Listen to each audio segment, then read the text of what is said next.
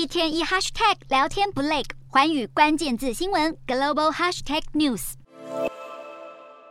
街头传来好几声枪响，群众怒气冲天，在大马路上焚烧物品。刚果民主共和国东部大城戈马，当地时间三十一日，有数千名示威者走上街头，对邻国卢安达发起抗争行动。因为联合国最近一份调查报告指出，卢安达过去暗中资助民主刚果境内的 M 二三叛军。愤怒的群众高声抗议，指控卢安达干涉民主刚果内政，还要求国际社会对卢安达当局施加严厉制裁。而民主刚果政府也响应民众诉求，立刻驱逐卢安达大使，并召召回驻卢大使，两国关系瞬间降到多年以来最低点。面对指控的卢安达政府，则部署大批军队到边境待命，升高两国对立态势。就连周围东非邻国也被卷入。肯亚总统当地时间二日宣布增派援军到民主刚果境内，宣称是要协助打击民主刚果东部的 M 二三叛军。M 二三叛军是民主刚果境内最庞大的武力反叛势力之一。二零二一年与政府和谈破局后，持续在东部进行武装活动。事实上，叛军一直是中非国家难以铲除的问题。上世纪九零年代的两次刚果战争都是由叛军作乱引起，最后还演变成九个国家的武装冲突。而这次民主刚果与卢安达间的紧张升温，推高了武装冲突爆发的疑虑。联合国目前正努力居中协调，避免又掀起一场非洲大战。